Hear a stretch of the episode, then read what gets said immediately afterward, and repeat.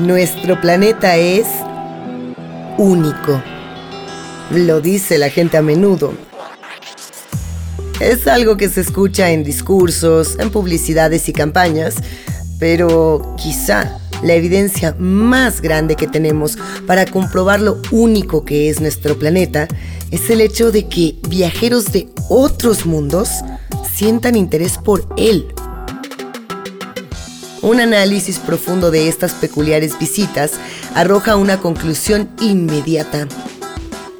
Hay zonas que parecen funcionar como imanes para los pilotos de los denominados ovnis. Estas zonas reciben el nombre de zonas o puntos calientes. Les proponemos un viaje por los más destacados puntos calientes de hoy y siempre, con el propósito de indagar en los sucesos que los hicieron acreedores de tal reputación. El propósito de este podcast es brindarle a nuestra audiencia una guía definitiva de los lugares que puede visitar, justamente para tener contacto con otros visitantes. Les damos la bienvenida a Turismo Alien. Hoy vamos a adentrarnos en La Rumorosa, ubicada en Baja California, México. Si nunca han oído hablar de ella, prepárense para sorprenderse. Detrás de ese nombre, ya de por sí sugerente, se encuentra una de las historias más cautivadoras para los ufólogos en los últimos años. Si ya han escuchado hablar del tema, no se apresuren a relajarse. Hay mucho que decir sobre este extraño rincón del mundo, porque hay misterios allí y vamos a ir por ellos, por todos juntos y a la vez.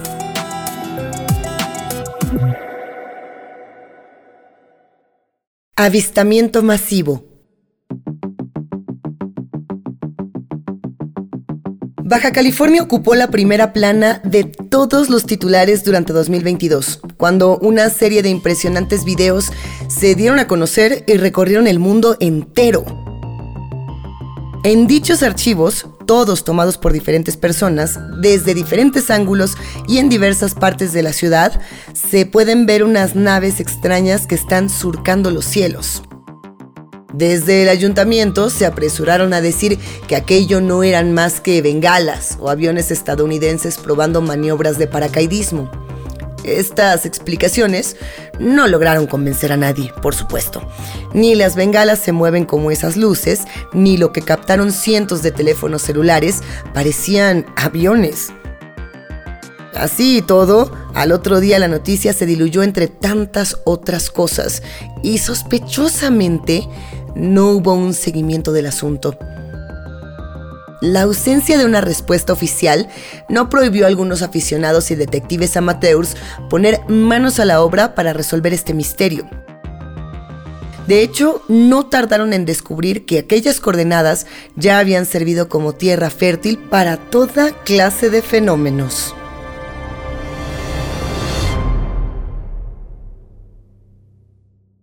California, el mapa de los secretos.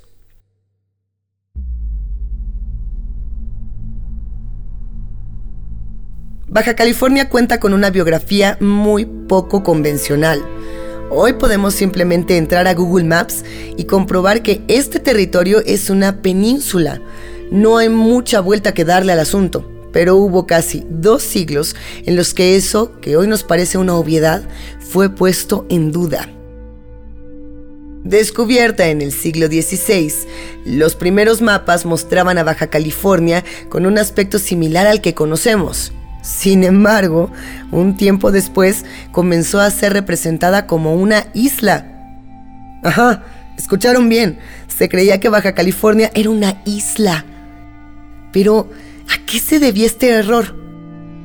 Bueno, la explicación más difundida fue que esto se debió a que el territorio fue cartografiado por exploradores españoles, que al ser también conquistadores, guardaban un secretismo absoluto sobre las tierras en las que atracaban. La costa del Pacífico estaba en el extremo más inalcanzable para los viajeros que llegaban desde Europa a través del Océano Atlántico. Los mapas de la zona eran de un valor incalculable y eran objeto de robos, espionaje y falsificación. Pero no solo eso. El territorio de Baja California, por ser lejano e inaccesible, despertó desde el comienzo rumores de tesoros ocultos y prodigios.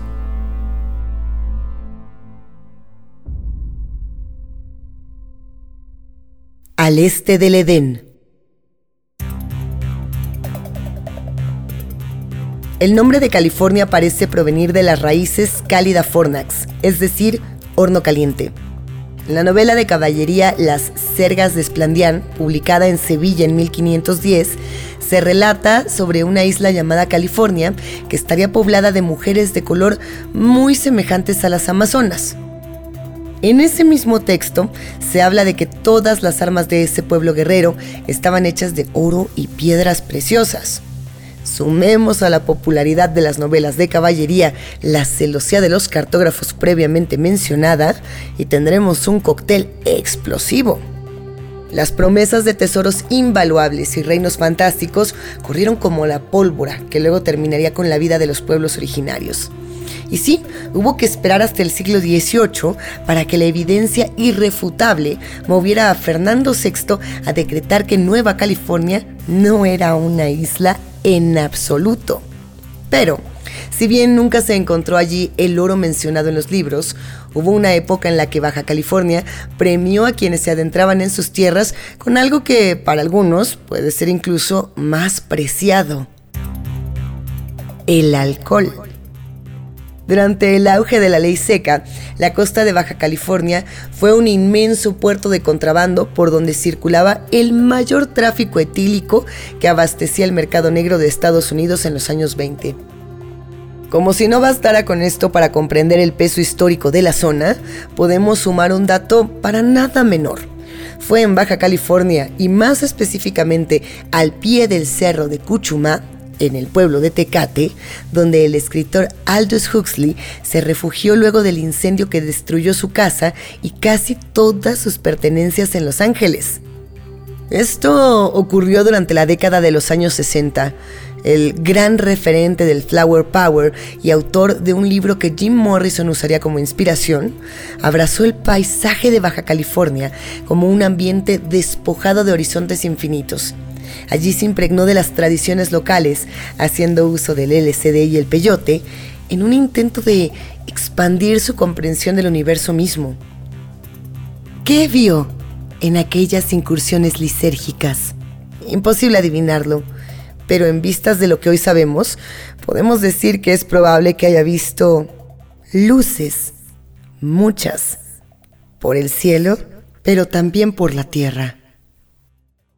Capital Mundial OVNI. Tenemos pues un territorio aislado y marginal. Los hombres como hormigas han trazado caminos seguros en esa inmensidad poco hospitalaria. La localidad que toma el nombre de La Rumorosa está dentro del ya mencionado municipio de Tecate, pero también se llama La Rumorosa a la carretera federal 2 Tijuana-Mexicali, que es conocida como la carretera más sinuosa y peligrosa de México. Ese nombre, La Rumorosa, proviene del sonido constante del viento que se filtra y silba entre las innumerables piedras, peñascos y riscos que la bordean. Nunca hay silencio en la rumorosa, menos ahora menos desde que se la nombró Capital Mundial OVNI. Sí, así de impresionante como suena. Para la inauguración del UFO Fest del municipio de Tecate, se contó con la presencia y el apoyo de investigadores como Jaime Maussan, el escritor, periodista e investigador JJ Benítez y el presentador del programa Alienígenas Ancestrales, Giorgio Zúcalos. Y esto en virtud de la impactante actividad ovni que pone a la región entre las más calientes de todo el planeta. Una actividad ovni que se reflotó con el avistamiento masivo del que ya hablamos al principio, pero, pero, que en realidad tuvo su momento más contundente en el año 1997, cuando un grupo de jóvenes tuvo allí un encuentro de otro planeta. Turismo alienígena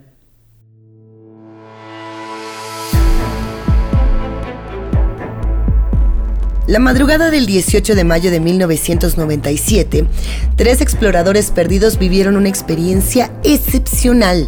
Lo espectacular del caso ha sido reflejado en un libro titulado La noche en el árbol, donde sus protagonistas relatan los increíbles hechos que les tocó vivir. Las tres personas que protagonizaron este incidente son Raúl Fabricio, Salvador Villanueva y Lamoni González. Todo comenzó cuando los tres jóvenes se hallaban de excursión en la zona de la Rumorosa, junto a un guía y otros miembros de un grupo. En el camino de regreso se toparon de frente con un cerro rocoso. El guía dijo que debían subirlo y bajar por el otro lado, pero los jóvenes, algo cansados, decidieron que lo mejor era darle a la formación un extenso rodeo. Lejos estaban de suponer que aquella decisión les cambiaría la vida para siempre. Aunque avanzaban seguros de sí mismos, pronto se dieron cuenta de que se habían desorientado. Como cualquier otro en la misma situación, intentaron recurrir a la brújula que llevaban consigo, pero la misma brújula había dejado de funcionar. Confiando entonces en su instinto, los muchachos continuaron caminando solo para corroborar que, efectivamente, estaban perdidos. Alrededor de las 6 de la tarde, se toparon con un curso de agua en donde pudieron reabastecerse. Decidieron, frente a la inminente caída de la noche, que lo más sensato era quedarse allí lo segundo en lo que se pusieron de acuerdo fue en que pasar la noche subidos a un árbol parecía la mejor opción. La altura los podía resguardar de ciertos animales salvajes, sin contar que era un gran punto estratégico para vislumbrar el entorno y estar atentos a una posible excursión paralela que ya los estuviera buscando. Estaban mal, sí, pero no tan mal. De manera que los tres excursionistas subieron al árbol más cercano, se ataron a las ramas con sus propios cinturones para no caerse si se quedaban dormidos y se propusieron mantener la calma. Alrededor de las 9 de la noche, Fabricio y Lamoni vieron una luz sobre el horizonte. Salvador, por su parte, ya se había entregado a las fantasías oníricas. La luz se acercaba lentamente sin emitir sonido. Fabricio y Lamoni no atinaron a hacer ruido ni agitar los brazos como haría cualquiera que estuviese perdido y de pronto vislumbrara la oportunidad de un rescate. Algo en su interior los hizo guardar silencio. Cuando pudieron comprobar que la luz provenía de un aparato volador en forma de disco y con una cúpula, supieron que habían hecho lo correcto. Aquellos no eran rescatistas, o al menos no los que esperaban. La presencia del objeto los dejó casi hipnotizados y hasta les resultó extrañamente agradable. Pero cuando volvieron la vista hacia el paisaje más próximo, el estupor los paralizó. Alrededor del árbol, en la oscuridad, y a unos 50 metros a la redonda se desplegaban varios grupos de dos y tres figuras luminosas. Eran humanoides delgados, con grandes cabezas y ojos alargados. Medían alrededor de un metro veinte. Las figuras no parecían interesadas en ellos. Los aterrados jóvenes creyeron ver que estaban recolectando cosas del suelo. Estuvieron largo rato vigilando los movimientos de estas entidades que seguían moviéndose en grupos a pocos metros de ellos. Por momentos les pareció percibir que entre el grupo había otra clase de humanoides luminosos. Algunos eran más bajos, otros más altos. Sus aspectos fisionómicos cambiaban. ¿Qué eran aquellas criaturas? ¿Qué hacían? Antes de que cualquier conjetura se pudiera formar en sus cabezas, vieron algo increíble. Una veintena de objetos luminosos aparecieron en el firmamento para quedarse allí, suspendidos. Mantenían formaciones triangulares y lanzaban luces. Fabricio y Lamoni también observaron que a veces uno de los objetos emitía un destello y entonces uno de los seres que se movían por el monte desaparecía, como si se hubiera teletransportado a la nave. Las horas pasaban y los jóvenes no sabían qué hacer. Cuando el entumecimiento empezó a generarles cosquilleos en las piernas, pasó lo más temido. Uno de ellos resbaló, zafándose del amarre y cayendo del árbol. Eso llamó la atención de los humanoides, que de pronto, sorprendidos, comenzaron a acercarse mientras el aterrorizado explorador luchaba por volver a subir con sus compañeros. Los seres rodearon rápidamente el árbol y de un segundo a otro dejaron de ser visibles. Los jóvenes solo podían oír sus pasos entre la hierba. Estaban más y más y más cerca. ¿Qué iban a hacerles ahora que los habían descubierto? En ese instante, las luces que sobrevolaban la zona comenzaron a comportarse de manera extraña. Parpadearon, despacio al principio, luego emitieron luces con gran intensidad. Con cada fogonazo, uno de los seres abandonaba el monte. Se notaba por el modo en el que los murmullos de la hierba se iban calmando. En determinado momento, los tres jóvenes sintieron que estaban nuevamente solos. Eran cerca de las 5 de la mañana. Habían soportado un asedio de unas increíbles nueve horas. Cuando amaneció, bajaron del árbol y buscaron alguna clase de evidencia de lo que habían vivido. Esperándolos, había una huella de pisada, muy delgada, dibujada en un pedazo de barro. La misma presentaba un pie de tres dedos y unos 20 centímetros de largo. Y no solo eso, también había piedras agrupadas en forma de triángulo equilátero. Este caso, ya de por sí único, serviría a su vez para que otras cosas igual de maravillosas salieran a la luz.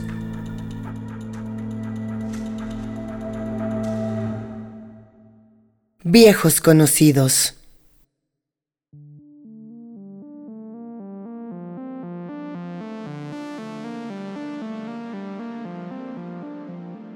Cuando periodistas de diferentes partes del globo llegaron a la rumorosa para cubrir la noticia, se toparon con algo inesperado. Los lugareños no se inmutaban frente a lo que había pasado. La gente del lugar llegó a decir, sin mucha preocupación, que ver seres luminosos por las noches era algo de todos los días Incluso, los niños jugaban a perseguir a los mencionados humanoides que siempre se alejaban saltando a gran velocidad. Quedó claro en ese momento que los reportes de luces en el cielo de la rumorosa eran frecuentes. Prácticamente se da por sentado que si alguien viaja periódicamente por la carretera, tarde o temprano será testigo de algo inexplicable. Y esto nos lleva a que conozcamos otras historias curiosas del lugar, historias que quizá no parezcan relacionadas con el fenómeno ovni, aunque como les demostraremos, es probable que no todo sea lo que parece. Durante los años 90 la rumorosa se conoció como la carretera de la muerte, aunque en la actualidad se ha modernizado para convertirse en una atracción turística donde pueden observarse paisajes majestuosos han florecido puestos, miradores, puntos de interés y atracciones de todo tipo que a pesar de su espectacularidad no han podido ocultar las leyendas más tradicionales. La mayoría de estas leyendas hablan de fantasmas que bordean las rutas causando la distracción de los insomnes conductores, fantasmas a los que se les ha dado, en la mayoría de los casos, una trágica biografía con el fin de justificar su constante y penosa presencia. ¿Acaso es tan común la visión de almas en pena por la gran cantidad de descarrilamientos que suceden? ¿O los descarrilamientos se producen justamente por la presencia de esos fantasmas? Estamos, sin lugar a dudas, frente a un círculo vicioso ectoplasmático sin solución. Lo que queda claro es que las historias tienen una particularidad. En todas, los supuestos fantasmas que aparecen para irrumpir en la vida de los camioneros presentan un detalle que no podemos ignorar. No son transparentes o traslúcidos. No tienen la palabra blanca corporeidad del bueno de Casper. Son entes luminosos. Entes como los que Fabricio y sus amigos no dudaron en describir tras su inusual encuentro. ¿Casualidad? Tal vez, pero ¿qué pasa si en realidad eso a lo que los conductores confunden con fantasmas son en realidad los mismos seres que Fabricio vio bajo el árbol. Además, hubo quienes dijeron ver un pájaro gigante. ¿Y si eso en realidad se tratara de alguna nave nodriza? ¿Y si aquellas historias fueron mutando a medida que se contaron para convertirse en historias de espíritus vengativos, pero en realidad comenzaron de otro modo? ¿Y si todos los misterios de la rumorosa comparten un mismo origen relacionado con el espacio exterior?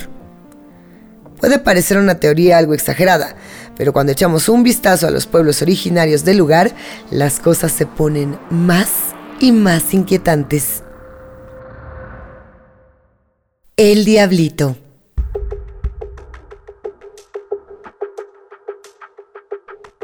A la tribu seminómada de los Kumiai que habitó por aquella zona, se le atribuye la autoría de una serie de pinturas rupestres que se encuentran en la zona arqueológica de Vallecitos. Algunos investigadores sostienen que aquellas pinturas rupestres parecen representar un estrellamiento ovni y la presencia de un ser venido de las estrellas que al parecer sobrevivió a dicho accidente. Se lo conoce con el nombre de El Diablito y está representado como una figura antropomórfica con lo que parecen ser antenas de alguna clase. Además, está rodeada de otras figuras geométricas pintadas en blanco y negro. Es difícil no relacionar esto con las formaciones geométricas de objetos voladores no identificados que vieron los tres exploradores perdidos a finales de los 90. Pero eso no es todo. El diablito está pintado en una zona específica de una cueva. En las primeras horas del solsticio de invierno, el sol se escabulle por unas rendijas y los ojos del diablito se encienden. Esto nos demuestra dos cosas. Uno, que los Kumiai entendían muy bien el movimiento de las estrellas y el paso de las estaciones, y que muy probablemente ya habían tenido noticias de los seres luminosos. Por eso, su pintura más icónica tiene la particularidad de brillar. Con todo esto expuesto, una gran incógnita se desprende. Suponiendo que damos por sentado que desde tiempos inmemoriales, Baja California y más precisamente la rumorosa son zonas de contacto alien, ¿por qué fueron elegidas estas tierras por los seres del espacio? ¿Qué hay de especial en la rumorosa? Las posibles respuestas los dejarán estupefactos. Ciudad oculta.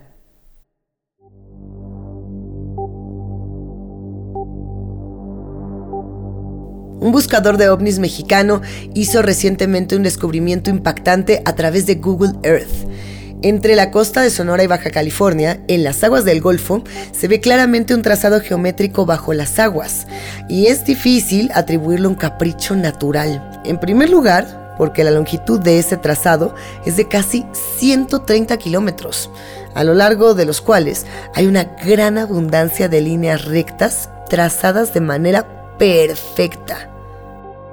Algo que sabemos es prácticamente imposible encontrar en la naturaleza. Este descubrimiento fue reseñado y comprobado por Scott Waring, otro famoso cazador de ovnis responsable de la aún más famosa web UFO Sightings Daily. Quienes han visto las imágenes tienen más dificultades para encontrar una explicación natural que para confiar en lo que ven sus ojos. El trazado parece ser artificial, una ciudad vista desde lo alto. ¿Qué hace una ciudad de semejante tamaño en el fondo del Golfo de California? ¿Quién la construyó? ¿Por qué nadie la ha investigado? ¿Se trata de una base extraterrestre? ¿Es la razón por la que se ven tantas luces en aquel cuadrante?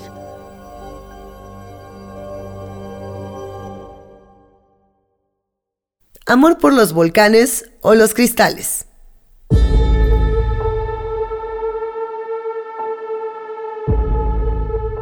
Otra hipótesis parte de la premisa de que muchos de los puntos calientes para el avistamiento ovni en el mundo coinciden con zonas donde hay gran actividad volcánica. Conocidísimo es el caso del volcán Popocatépetl. Es un volcán mexicano muy famoso por ser una suerte de llamador para los platillos voladores, quienes realizaron un cotejo entre la actividad del volcán y la presencia de objetos voladores no identificados, quedaron boquiabiertos. Al parecer, los ovnis se manifiestan cuando el volcán está por entrar en erupción y tras su paso por el mismo, la actividad volcánica disminuye. Los volcanes inactivos abundan, casualidad o no, en Baja California. ¿Acaso los tripulantes de los ovnis saben cómo manipular la inclemencia de la naturaleza? ¿Nos protegen? ¿Acaso hay algo de los volcanes que les sirve para propósitos que aún desconocemos? Por otro lado, hay otra cosa que abunda en Baja California, y estamos hablando de los depósitos de cuarzo, otra constante en estos puntos, en estas zonas calientes. Más allá del uso que se le da a este cristal en las terapias alternativas, en 1880, Jacques y Pierre Curie descubrieron que los cristales de cuarzo sujetos a presión se convertían en pequeñas baterías. Este efecto, que un material reacomode sus cargas eléctricas ante una presión mecánica, se denomina como piezoelectricidad. Los materiales piezoeléctricos también muestran el efecto opuesto, es decir, se deforman cuando se les aplica un campo eléctrico. Los científicos e ingenieros llaman a estos materiales transductores porque transforman la energía, en este caso energía eléctrica, en mecánica y viceversa. La piezoelectricidad es un fenómeno físico real, un cristal excitado eléctricamente que vibra y que si se lo presiona mecánicamente puede dar lugar a una corriente eléctrica medible algunos divulgadores pseudocientíficos han especulado con la posibilidad de que el poder de los cristales fue usado por los habitantes del continente perdido de la Atlántida y por los egipcios para construir sus pirámides. Podemos desprender de esto que quizá los seres brillantes que habitan la rumorosa encontraron un modo de aprovechar las propiedades del cuarzo. ¿Lo utilizarán quizás para el refinamiento de sus equipos? ¿Será el cuarzo una pieza clave para sus naves? ¿Será lo que les permite seguir viajando a través del universo? Hoy, los ojos de la ufología están puestos en este rincón inhóspito frente a la costa del Pacífico. Se sabrá en algún momento qué fue eso que miles de personas vieron en 2022. Sabremos con más certeza quiénes son los seres luminosos que ya casi adoptaron como propio ese paisaje. De un lado, el mar inmenso que guarda sus propios misterios. Del otro, las aguas del Golfo, que podrían albergar construcciones inmensas de las que nada se sabe. Y por encima, la negrura infinita del cielo del desierto que observamos con curiosidad, anhelo y, ¿por qué no aceptarlo? Un poco de temor. Un cielo que, cada tanto, decide devolvernos la mirada.